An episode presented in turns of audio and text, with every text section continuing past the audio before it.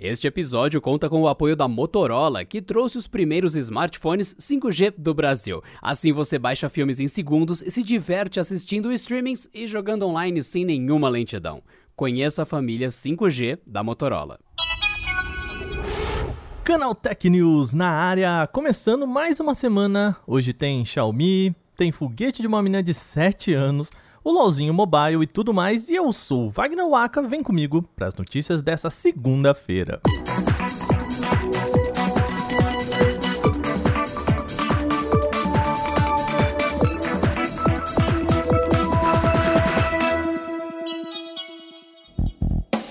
Alô aos Xiaomi Lovers! Hoje a companhia chinesa tomou conta da, dos noticiários aí com a apresentação da linha completa M11. Quem já tá ligado nos aparelhos da Xiaomi já deve estar tá pensando: ué, mas ela não tinha já apresentado o Mi 11?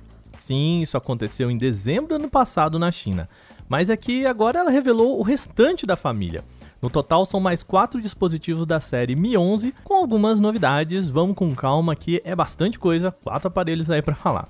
O mais simples deles é o Mi 11 Lite, a versão menos potente da linha que conta com versão 4G ou 5G mantendo aí um visual bem parecido com o Mi 11 convencional. O segundo aparelho é o Mi 11 Pro, que é um intermediário um pouquinho acima aí do Mi 11 convencional e que chega com o processador Snapdragon 888 até 12 GB de RAM e tem tela de 2K com taxa de atualização de até 120 Hz. Já aí um senhor smartphone. A gente tem também o Mi 11 Ultra, que é um novo topo de linha e bem diferente dos demais. A novidade principal é uma tela secundária que fica ali na parte de trás, isso mesmo, ali ó, juntinho do pacote de câmeras.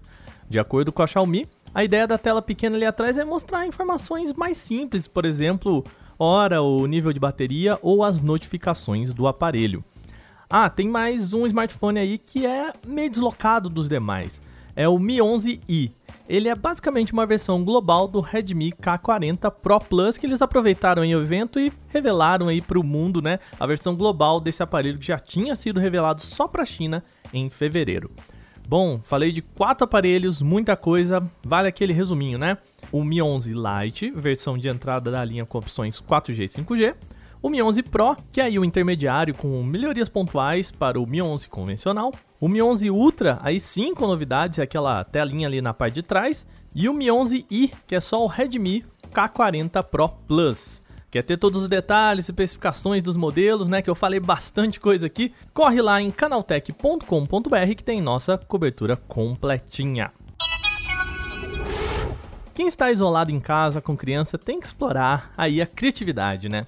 E foi o que aconteceu na família de Elizabeth Norman, de 7 anos, uma menina do Reino Unido. A garotinha construiu um foguete no jardim da sua própria casa. Sim, um foguete. Ou melhor, mais do que construir só o foguete, ela também lançou esse foguete que ela construiu. Chamado de Vulcan Centaur, o foguete de Elizabeth foi feito com papelão e ele usa um sistema, é, bem, assim, o combustível e toda a técnica que ela usa para levantar o seu foguete, abre aspas, ela disse, é uma mistura de ingredientes secretos, fecha aspas. Então a gente não vai revelar a real, gente, é que a gente também não sabe como ela fez isso. A parte mais importante, na real, é o entusiasmo dela em torno do projeto. De acordo com a mãe, a menina Elizabeth é super fã de ciência e espaço e se inspirou na cobertura feita pelos astronautas Doug Hurley e Bob Behnken, que foram para a Estação Espacial Internacional durante a missão Demo 2 lá no ano passado. Por conta da sua façanha, agora a menina é o membro mais novo da diretoria da Citizen Science Association e, além disso, já interagiu e recebeu incentivo de cientistas e engenheiros da NASA. E como a gente não ama uma pessoinha tão entusiasmada assim com ciência, não é mesmo? Aliás, para quem tá em dúvida se é verdade mesmo que ela lançou o foguete aí na sua própria casa, no seu quintal, tem o vídeo da menina toda empolgadinha lá no Twitter. É só entrar em canaltech.com.br que você vê a matéria com imagens e mais detalhes. Então, vai lá.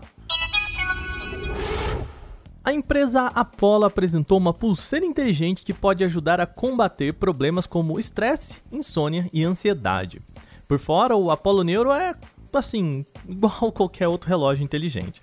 Mas no lugar de enviar notificações e pedir a sua atenção o tempo todo, ele emite vibrações leves para ajudar o corpo a melhorar o processo de relaxamento, reduzindo assim o estresse e o aprimoramento do sono. Ah, o neuro funciona nos sistemas simpáticos e parasimpáticos do corpo. Vamos lá, eu vou explicar assim bem por cima, tá?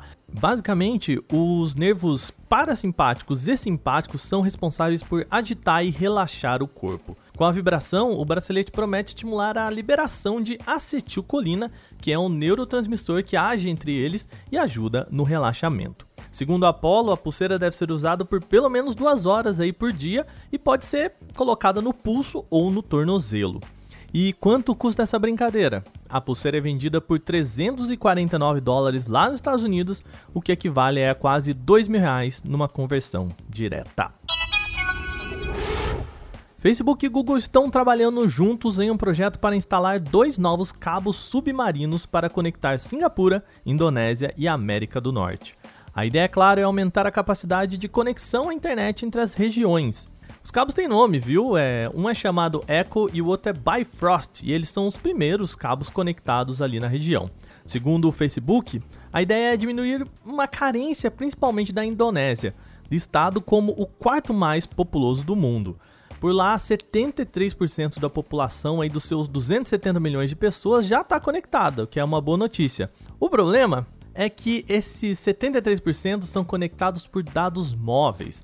E se a gente pega só a parcela da banda larga, essa fatia de conectados cai para 10% da população. A ideia então é focar ali na galera de banda larga. Em 2020, o Facebook já tinha falado sobre a intenção de implantar 3 mil quilômetros de fibra ótica na Indonésia. De acordo com a empresa, os cabos serão construídos em parcerias diferentes. O Echo vai ser feito junto com a Alphabet, aí, então a empresa mãe do Google, com um cronograma de lançamento até 2023. Já o Bifrost está sendo produzido pelo Facebook e com empresas locais aí e tem previsão de lançamento em 2024. Finalmente, o querido LOLzinho chegou aos smartphones. Depois de anos de espera, League of Legends agora tem uma versão para Android e iOS com beta aberto começando hoje mesmo aqui no Brasil. A versão para smartphones se chama Wild Rift e traz basicamente tudo que League of Legends tem. Então vamos lá, ele envolve um combate entre times adversários compostos por cinco jogadores que controlam personagens com poderes especiais e funções assim bem determinadinhas. Aí você pode perguntar, tá, mas se é meio que a mesma coisa, por que que não lança o mesmo jogo então pro smartphone pronto, né? A questão aqui tá mais nos controles e tamanho de tela. A Riot Games, que desenvolve o jogo, precisou adaptar a jogabilidade para o controle touch nos smartphones. O nosso querido repórter Igor Almenara teve a chance de experimentar o game e contou pra gente que, olha, funciona muito bem na telinha dos smartphones, tá? Aliás, segundo ele, não precisa ter um aparelho muito robusto aí para rodar o jogo não. Se você quer saber se o seu smartphone roda o Wild Rift e tudo mais que o Almenara contou pra gente, é só ir lá na prévia que ele escreveu em canaltech.com.br que ó, tá bem caprichadinha. Vale lembrar também que a versão beta já tá disponível para download gratuito nas lojas de Apple e da Google, então fica aí a dica, vai lá. E depois do nosso combo de notícias, o canal Tech News fica por aqui. Lembrando que você pode mandar um e-mail para wagner.unilogic.com.br com sugestões, comentários e tudo mais sobre o nosso programa. Lembrando, coloca lá que você está mandando no assunto um e-mail relativo ao canal Tech News ou também né, ao nosso podcast, beleza? Esse episódio foi roteirizado, editado e apresentado por mim, Wagner Waka, com a supervisão de Patrícia Gnipper. A gente se vê amanhã com mais notícias de tecnologia para você. Até lá. Abraço!